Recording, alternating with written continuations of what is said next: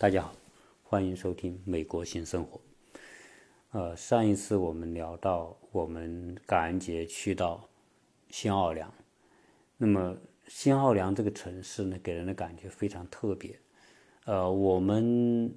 想把我们对新奥尔良的这个整个的感官吧，实际上因为我们待的时间也少，也只有两天多的时间，因此呢，我们就把我们这种啊所对这个城市的这种粗略的这种印象啊，跟大家做一些分享。新奥尔良被称为是美国大陆上最特别、最独一无二的城市。那么它的特，新奥尔良是密西西比河的出海口的所在地。那么大家知道，密西西比河流域啊，是美国的整个中部。都属于这个密西西比河流域。曾经，密西西比河流域的这个西部这一块，就是密西西比河以西这一块，被称为路易斯安那。这块当初是法国的殖民地，法国的这个国王啊，路易十四那个年代。那么，新奥尔良这个城市呢，啊，为什么叫新奥尔良？它的来源是因为当时在路易十四。死了之后，是由他的曾孙来继位，担任法国国王。他被称为路易十五。路易十五呢是一个小孩子，才几岁，因此他就由当时的这种辅佐他的摄政王啊，在法国历史上有个非常著名的人物叫摄政王奥尔良公爵。那么由奥尔良公爵来辅佐他，所以，那么这个新奥尔良这个地方呢？当时就是用的是摄政王奥尔良公爵的名字来命名的，把它命名为新奥尔良。那这个城市当然，因为它是法国人一手建立起来的，那么这个城市的历史还很悠久，从一七一八年开始建立城市，到现在正好三百年。那么三百年来，这个城市都基本上来说。它是在法国的背景下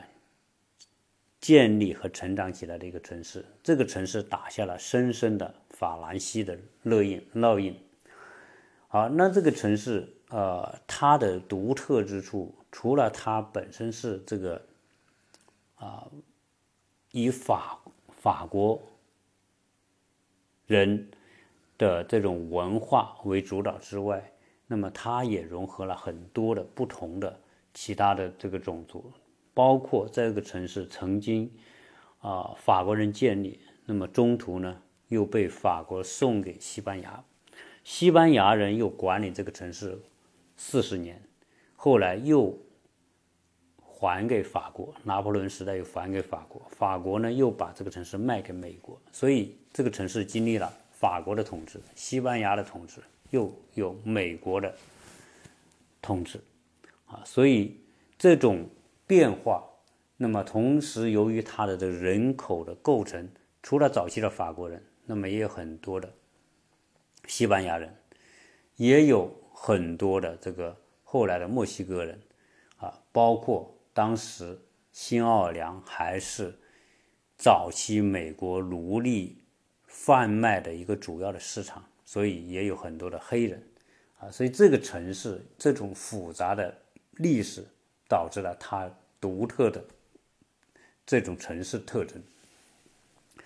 那我们在这个城市里面呢，啊，感触是这样：首先，这个城市呢，确实啊，跟我们去之前所了解到的情况是一样的。这个城市是充满着法兰西的这种浪漫。法兰西的那种漫不经心，法兰西的那种娱乐至死的那种啊，整个城市你进去的时候感觉就是歌舞升平。那么我们呢，开车来到这个地方，来到这个地方，当然首先是住要有住酒店呢。结果这个地方呢，酒店还是特别多啊，因为毕竟呢，它是美国南部一个非常著名的一个旅游城市。啊，各种各样的酒店还是很多啊。你要是住 N B N B 也有，但是在这个假期呢，酒店都很贵啊。这种好一点的酒店，基本上都要到两百美元一个晚上。更让我们不习惯的是，我们在美国啊，基本上是很少付停车费的。我们在洛杉矶也好，在亚特兰大也好，出去办事住酒店，基本上来说啊，没有说要交什么停车费的啊，都不用停车费，因为美国地方大得很，不管是酒店还是商场还是什么啊，大把的停车空间给你。但是新奥尔良不是，因为它有三百年的历史，而新奥尔良这个城市。从旅游、从观光、从娱乐、从休闲，啊，从文化，一切的一切，它都在这个老城里面。而这个老城挤满了各种各样的房子，而且这个城这个城市是法国人那个时候规划的，而那个年代是没有汽车的，规划的就是走马车的。所以，这个新奥良这个城市的这个。最老的那一部分就是法国区，法国区的街道呢是在几百年前所规划的，街道都很窄，所以首先是这个街道特别窄，然后呢空间很拥挤，那么这些酒店你要住进去的话，你可以给你停车，但是要付停车费。好，停车费付就付一点吧，但是它还不是一点。它还很贵，基本上来说，在老城，在法国区里面，如果你我们的听友以后去新奥尔良，如果你住在老城，你要你住酒店，他是不给你免费停车的啊。你酒店两百美元，你付两百美元，然后呢，停车费一般情况下都要付到三十到四十美元一个，一个还不算一个晚上吧，它可能是。八个小时或者是十二个小时，啊，基本上来说，所有的酒店大大小小都是一样的。那么你说，哎，我不停这个酒店也可以，你停公共停车场，它一样，啊，收费都是差不多的，在这个老城里面，啊，这是，啊，我们感觉到非常特别的一个地方。好，那么这个城市呢，呃，我们说说我们的整个感官，啊，那么首先说这个城市的建筑。在这个老城里面啊，啊，由于游客啊、观光的酒店啊、商场啊，还是很热闹。基本上呢，你就看到这个城市里面五光十色。首先说说这个建筑和街道。新奥尔良的建筑呢，基本上是啊法国人规划，但是呢，现在留下的房子啊，真正的法式建筑很少啊。为什么很少呢？我们曾经讲说，这个法国人建立之后，后来西班牙人还统治了这个新奥尔良四十年，是因为当时法国把新奥尔良这个城市送给西班牙作为礼物，来作为他们联合对抗英国的啊这种这种见面礼。因此呢，西班牙统治了这个城市四十年，直到拿破仑上台之后，啊把它收回。这四十年里面。早期法国所建的那些法式建筑，发生了两场大火啊，在这个四十年当中有两场大火，这两场大火几乎就把当初的这个法国区的建筑烧得精光啊，连同今天在法国区有一个著名的杰克逊广场，杰克逊广场里面呢，那么有一个圣约翰大教堂，这个圣约翰大教堂当初。一同被烧毁。现在我们看到的这个这个大教堂是后面重建的。那由于两场大火把这些法式建筑烧光了，后来西班牙人在的时候又按西班牙的风格建了很多的建筑，所以今天在新奥良这个老城里面，法国区里面你看到的实际上都是西班牙风格的建筑。你看到的那些砖墙、住红砖砌的房子。各种各样的铁艺，它很有意思。它街道很窄，结果呢，这些人呢还在人行道上面呢还再加一个阳台，所以使得这个街道感感觉更拥挤、更窄。那么很多的路呢都是单行线，你要在那个地方开车啊，你要留意，它基本上都是弯位，就是就是单行线。那停车呢，啊，街道停车也是很贵的，一般情况下你要停大概三个小时要二十多美元啊，三个小时。有时候呢，你要是停一天的话，大概有三四十美元停在街上。呃，但是有时候呢，它有些居民区可以停车。我们去的时候开始不知道，一看都是停车，它都是三个小时几十美元，很贵。结果有些居民区呢，我看到那边呢有人停车，我就问当地人，我说这个地方停车在哪里付费啊？我们一般在美国是这样啊，就是停车。只要是在城市里面，所谓城市里面，就是有点像中国的这种街道里面，我们都会去找停车付费的地方。因为你要不停车不付费的话，被因为都有人管理这些车位，那么你要不付费，他有罚款，这个罚款很重的，有时候一罚就是五六十美元啊，你就你停车费实际上只要交几美元，所以呃就犯不着嘛。基本上来说你。能够付个付个几美元，你可以停个好几个小时，对吧？结果呢，当地人说：“哎，这个地方是不用钱的，啊，因为是属于居民停的地方。”那我们也觉得挺好啊，我们就停。但是呢，他只能停规定你停两个小时，啊，两个小时没关系，你停两个小时，然后你转一转回来，你再挪个位置啊，也可以。啊，这是如果你要去到那个地方，可以找这种居民当地居民的停车位。这个就可以免交，这个这个可以省不少钱啊，不是说几块钱的问题，因为那个地方新奥尔良是在全美国停车应该都是属于数一数二的贵。好，那么我们去到这个这个地方呢，你就可以看到，沿途都是一些街道啊，一些商店啊，很大量的酒吧。这个地方啊，新奥尔良这个地方，酒吧和爵士乐。那是属于它的最大的特色。你只要走在这个新奥尔良的街上，你就会听到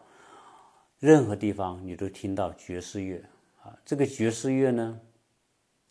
啊，因为爵士乐的发源地就是新奥尔良啊，而有还有一个专门的博物馆，专门讲这个新奥尔良这个爵士乐的历史。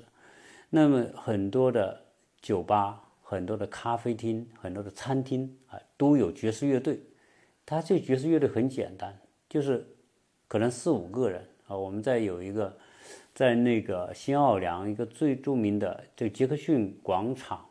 附近的一个餐厅里面，我们就就我就看，他就是五六个人啊，所用的乐器也是爵士乐演奏爵士爵士乐的最基本的那些啊那些琴啊那些啊我们说的啊还有各种这种背景音乐。那么，其中最著名的、就最有趣的就是他这个爵士乐最有爵士体现爵士乐味道的是他吹那个小号的那个，啊，混在里面的那种感觉，那个情调，那小号一吹起来的感觉，你就觉得这个音乐啊，爵士乐它的味道就出来，啊，那么我们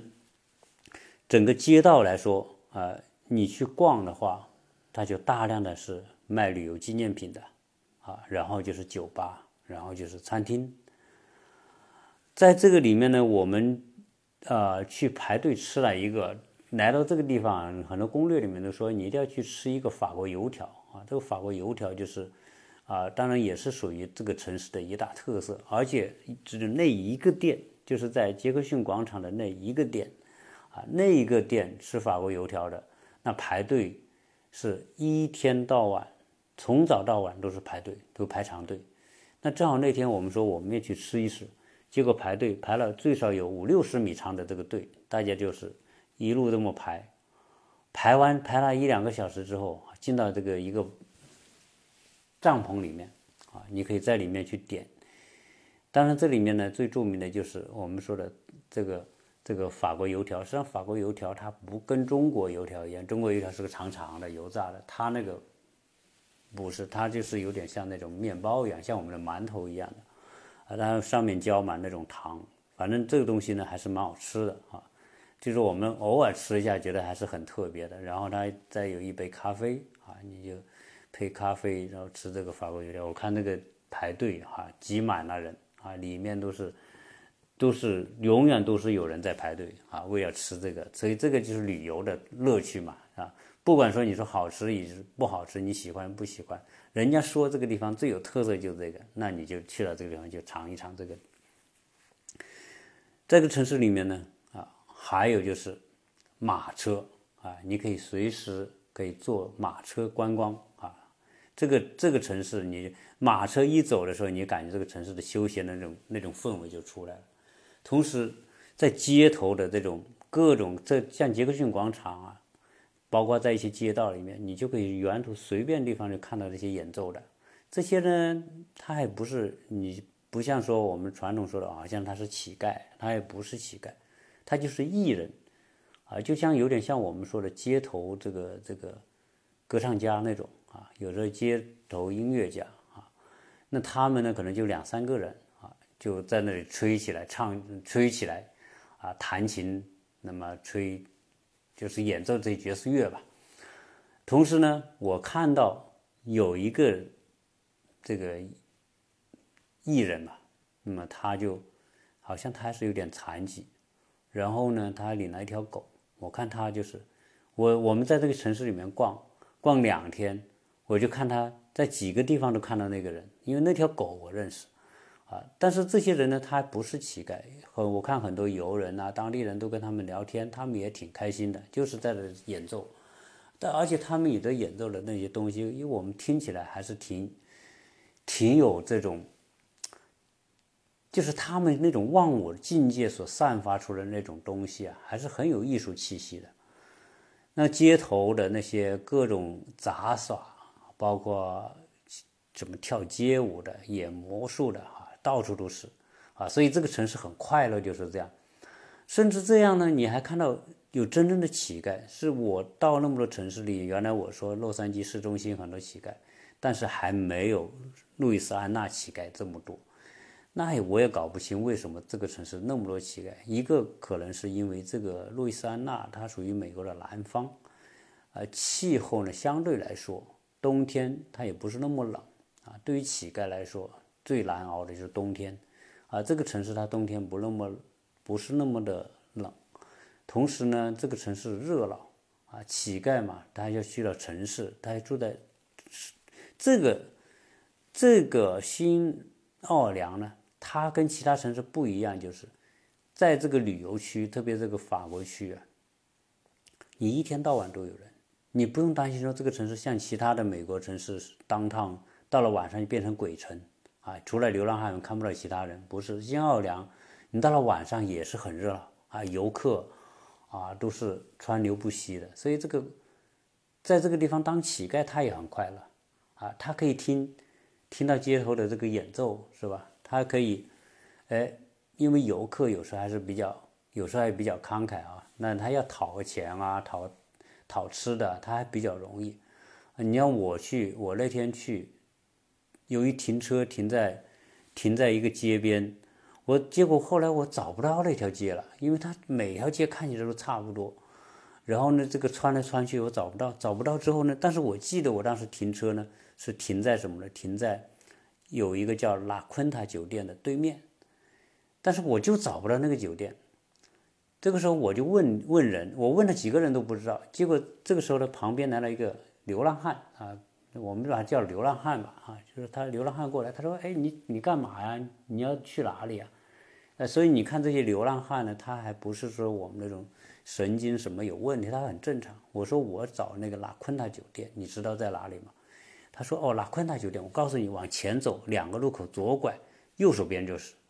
啊，因为他他流浪汉，他就在这个区域里流浪，他对这个酒店还特别熟悉，可能可能比当地人还熟悉。结果那天呢，我们去吃早餐，从酒店吃早餐，那酒店的早餐还挺好吃的。结果我们就带了一点早餐出来，我拿个盘子装的。结果他跟我指路完之后，我觉得很感谢他，我就把这盘。”从酒店带出来的早餐食物送给他，我说你要这个，你需要吃这个吗？他说需要。这、这、这、这个，在这个城市的这些流浪汉呢，啊，那么也是，啊，他我看他们还是很快乐，很，但可能有很多就是什么，一个是从别的地方过来这里的，一个呢，有些呢就是这个城市当初不是很多的这种灾害，很多人可能。这个灾害的打击之下，失去了房子啊，或者也失去了工作等等，啊，反正这个城市呢，就是流浪汉，啊，特别多。完了，你在这个城市里面呢，就每天都要找吃的嘛。而在攻略里面，很多人介绍这个地方的吃很特别啊。为什么很特别呢？这里有两个特色，一个是克里欧人，一个是叫卡真人。那么克里欧人是什么人呢？是有当初早期在这个地方定居的那些人，那些法国人。那么包括后来的那些啊黑人奴隶啊，后来成为当地居民的。那么包括大家知道，这个海地也是法国殖民地，所以有海地有很多法国贵族等等，最后也也来到新奥尔良。所以这个这些人。通称为克里欧人，那么还有一部分是从哪里来的？是从加拿大的这魁北克啊，大家知道加拿大不有有法国区嘛？魁北克不说法语。当初在那个年代呢，有很多人，那么漂流到了这个新奥尔良这个城市，那么他们就把他们所的的饮食传统也带到这里，所以这个卡真的卡真美食呢。就就是那种啊，有当时从加拿大过来的那些人，他们吃辣的啊，调放各种香料，所以他们这种吃的这些东西啊很特别，特别是小龙虾啊，来这里应该说很多人都一定会想要吃这个小龙虾。但是我们这次来呢，我们也到处去找小龙虾，但是人家都告诉我，你这个季节吃不到的，因为这个不是产小龙虾的季节。小龙虾的季节是在三月份到六月份，那个时候有小龙虾上市。那我们这一次去基本上没有，但是这个城市海鲜特别多啊，你可以吃各种各样的海鲜。那么我们在这个城市里，我们也吃了一些卡真的那种餐厅的食物，也去克里欧的食餐厅吃。那么他们所谓海鲜稀饭呢，是吧？啊，这些还有红豆白米饭，这些都是属于他们的特色，而且做的也平心而论还是不错的，就是说还是挺好吃的。就是作为我们来说，作为我们华人，很多人我相信都会习惯他们这些啊风味的食物，所以这个这里面呢，就是说啊，随处都可以遇到这样的餐厅，哎，我们可以去尝一尝，而且这个城市的海鲜特别多。呃，因为它是靠近海边呐，啊，因为新奥尔良它就是这个在远海的一个城市嘛，所以呢，这个海鲜餐厅特别多，而且曾经我们最后呢就尝了有一个海鲜餐厅，这个海鲜餐厅它这个标志是一个大大龙虾的，就是就是一个红色的一个一个一个龙虾，卡通龙虾那个那个标志，我也忘了它叫什么名字。而确实，它那个做的海鲜跟别的地方就是不一样，所以新奥良的海鲜，它的新鲜的程度啊，它的口感啊，各方面还是还是我觉得是嗯，跟其他地方有不一样。可能它的我们感觉它很新鲜啊，我们还曾经自己买了一些在海在海鲜店啊买了一些东西，我们自己做着吃啊，因为酒店它允许做东西吃。有有这些餐具啊，有什么的？哎，我们自己做也挺好吃的。那这个城市里面呢，到现在为止还保留有什么呢？还保留有有轨电车。所以呢，很多人当地居民他们也坐有轨电车，它也有很多的这种观光车，你可以坐这些观光车。那么有导游给你介绍去一些景点。我们呢就坐了一下它这个城市的这个有轨电车啊，这个有轨电车就有点像我们国家的。北方啊，大概什么青岛啊、呃长春呐、哈尔滨呐这些地方，在八十年代的那种啊，也很旧了，但是呢，它还在发挥公交车的这种作用。很多游客也坐那个车去玩，我们也坐那个车沿着这个城市，因为有这个有轨电车的这个区域呢，基本上还是属于它的核心区域嘛，呃。那么我们坐那个车的时候呢，呃，沿着整个城市转了一圈，但是它是属于什么呢？它是属于双，有点像我们这个高铁，它就是它不是循环的，它是单线的，开过去到了头之后，再反方向往回开，就这么往返啊，一条线这么开。那么坐这个电车的时候，我们有遇到看到一个情况，我们还是很有感触啊，就是说这个电车呢，它上至上前面上，后面下，但是对残疾人呢，哎，它有一个特别的一个安排。那这个这个有轨电车呢，它前面有门，后面有门，还有中间有门，但是中间的门它平时是不开的，它是有一个东西挡着的。那么我们那天呢就。坐着坐着呢，那个车呢就突然停下来之后，我就看那个司机，那个司机是个年黑人小伙子，开车还蛮认真的，啊，但是车是有点破，有点旧吧。结果开到有一站的时候呢，我们就看站台上有两个坐轮椅的，那么坐轮椅的他怎么上啊？我们就想看啊，在国内好像坐轮椅的坐公交车我还没看过，他有专门的设备怎么来帮这些人？但是这个美国的这些公交车。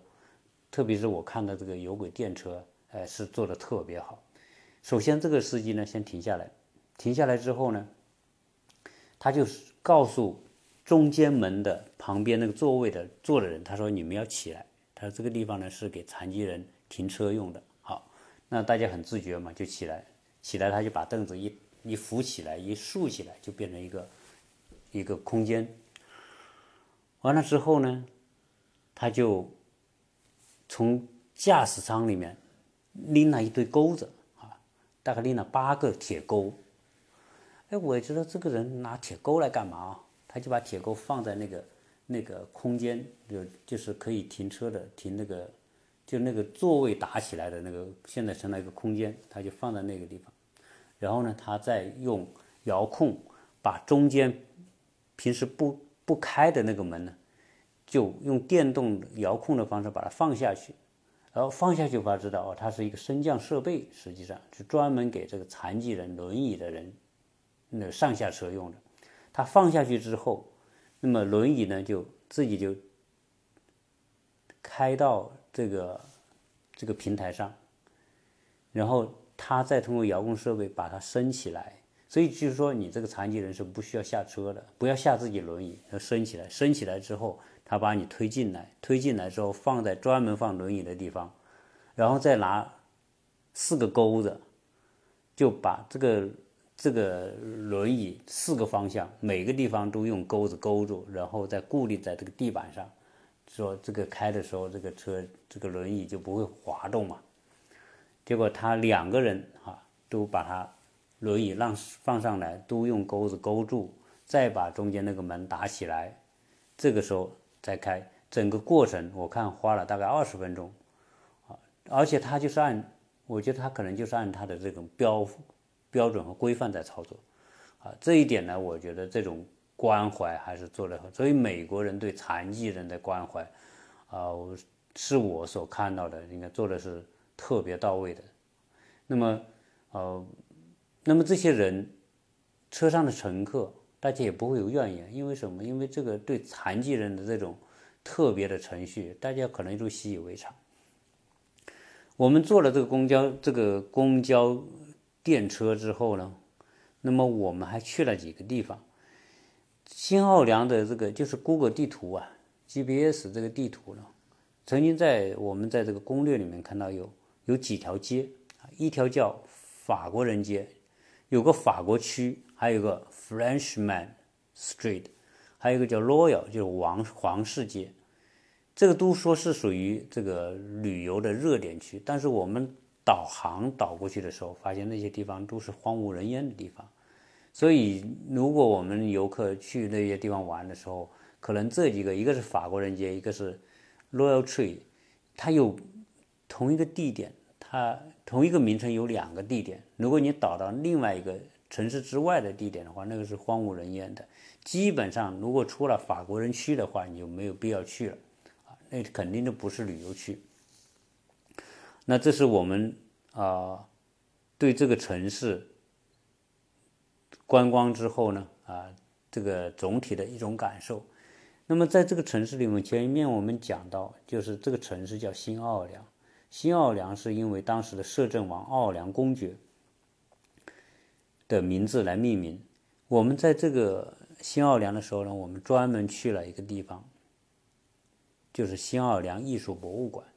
而我们觉得这个艺术博物馆，当然我去一个城市，我都特别愿意去这些博物馆去看一看。啊，那么这个博物馆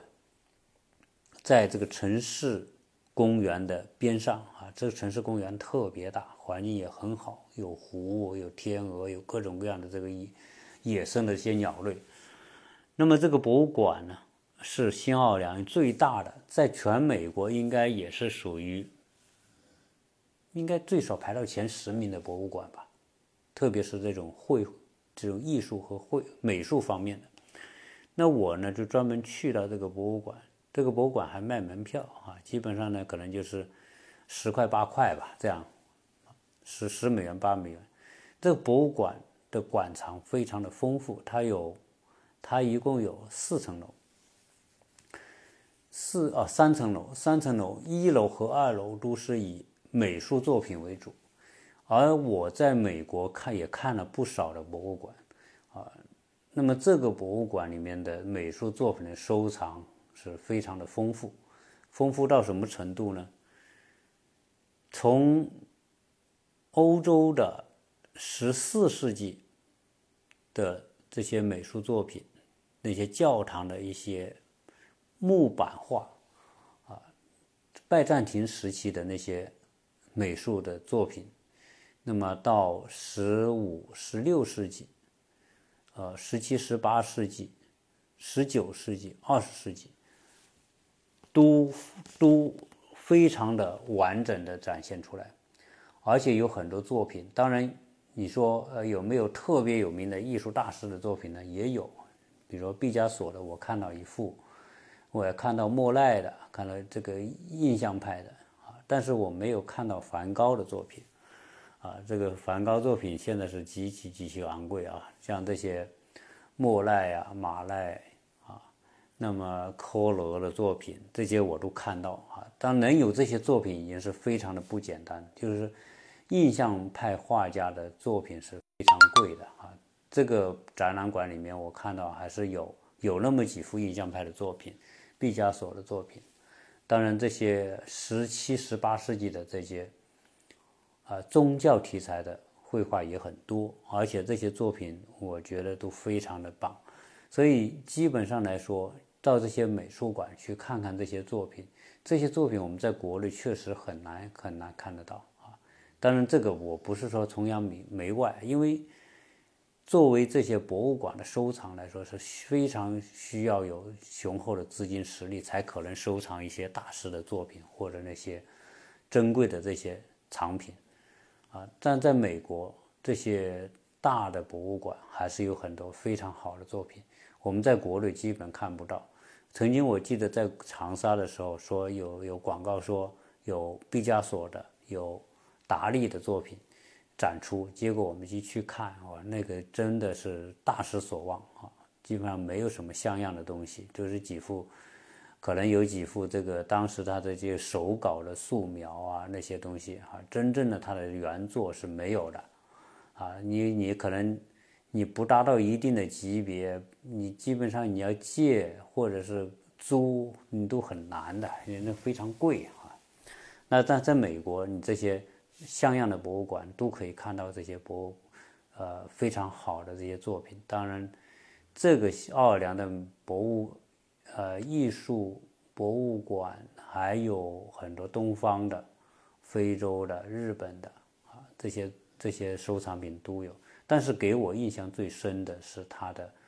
绘画作品和一些雕塑作品啊。那么我们可能以后可以专门来聊一聊这个在美国如何去看这些博物馆和欧洲，因为我们也去过罗浮宫啊，去过法国的一些博物馆、意大利的一些博物馆、美国的博物馆。但对于这些博物馆，可能我们很多的听友啊，就是也有去。啊，但是作为旅游来说，可能很少专门花时间，因为博物馆呢，真正好的博物馆你是要花时间的，有可能你花一天你也看不完，啊，几天你都看不完。大都会博物馆一个星期都看不完，啊，像这个保罗盖蒂博物馆，你一天基本上你也看不到什么，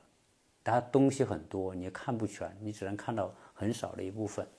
啊，所以这些，呃，都如果带小孩的话，我建议有机会去一些著著名的博物馆看一看，还是非常值得。那么，在整个的这个新奥尔良呢，我们就待了两天啊。曾经啊，有一个橡树庄园，我们本来想去，但是那个离老城太远，开车一个多小时，呃，可能我们时间的安排呢就不够，因此我们就没去。但是我从我们也查了一下这个图片，网上的一些介绍，这个橡树博物馆就有点像我在萨凡纳看到的一条。那一条就是一点五英里的那一条街啊，都是两那橡树两边的橡树往中间，然后把整个街道盖住的那种那种景象啊。所以，因为我们在萨凡纳已经看了这种差不多景象的这种景点，我们就没去到这个橡树庄园。呃，基本上来说，我们两天啊。该去的都去了，还有一个就是墓地啊，这边这个奥尔良的一个非常的比其他地方不同的地方，就是它的墓地啊。我相信很多人可能都有对新奥尔良的墓地有所了解。那为什么新奥尔良墓地跟其他地方都不一样呢？全世界绝大部分的人啊，在去世之后都是埋在地底下的。啊，所谓的入土为安吧，不管是中国人、东方人、西方人，那么人去世之后都是要埋在地底下去的。但是新奥尔良就埋在地面上啊，包括在很多的加勒比的很多的岛屿上的这些人死了之后，他的墓葬都是在地面上的，也就是说它不不是埋在地底下。那为什么不埋在地底下呢？你像那些岛国，珊瑚。珊瑚礁所形成的岛，它要埋在地底下，一挖地，下面就是水，那没法埋。它不像我们有山啊，你挖挖下去是土。那么在很多岛上，它就就没办法埋到地底下，所以只有把墓修在地上。那么新奥尔良这个地方的墓葬也是一样的，因为整个新奥尔良城市下面全是有沼泽地，你要一挖个坑下去，它就是水。那你没办法把这个尸骨啊这些棺材放在水里，所以呢，它只能在地面上往上修。所以这个为什么这个很多人要去看这个墓葬呢？因为它独特嘛，不一样。那这个它的墓就像一个别墅啊，就就有点像我们啊国内说一个是别墅啊，就是独栋的。这个墓地呢，墓呢分三层，上面一层呢就是。他一个墓呢，就是一个家族的，所以他们这个呢，不像我们说一个人一个墓，他是一个家族一个墓，啊，那么人去世之后呢，就棺椁呢就放在这个，他这个墓分三层，先放在最上面那一层，第一层是放尸骨的地方，就是我们我们说，呃，他的棺材放在放在最上面一层，一年多之后呢，这个人体就。这肉就风化掉了，就变成骨头了。再把骨头剪的放在下面那一层，为什么呢？因为下面那层就是放这个家族的所有亲人的这个骨头都放在这里，所以它是属于家族的墓地。有所以都很大，我看有些都是有有两三个人那么高啊，有的就做的很气派、很宏伟。这里有一号墓地、二号墓地。啊，实际上呢，很多墓地都是大同小异啊。你可只是说一号墓地比较有名，可能这个当时也埋了一些非常有有一些富豪啊，或者是有钱人的墓地，就修得特别好，包括很多雕塑啊、大理石的雕塑啊、各种各样的装饰啊，就做了很多。它这个呢，就跟我们这个小区一样啊，就是进去就直直的一条一条的路，两边就是那些一栋一栋的小房子。就是墓地，就是一栋一栋小房子，但是呢，它还有什么呢？它还有那种公寓，公寓墓地，就是这个没有一栋一栋的呢。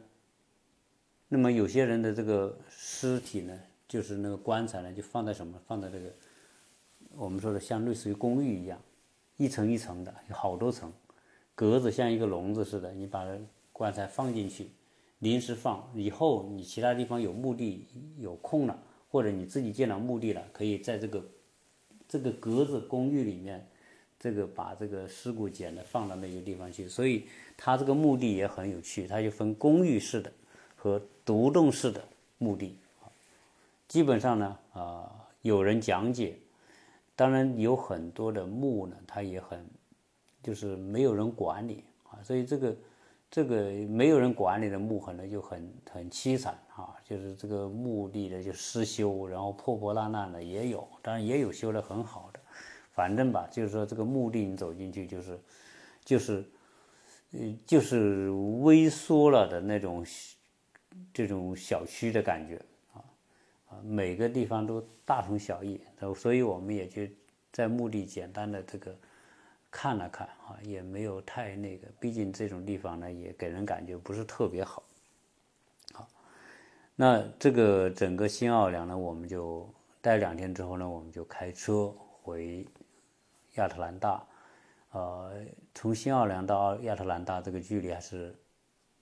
有五百多英里，我们也开了差不多啊八个多小时啊，那么就回到了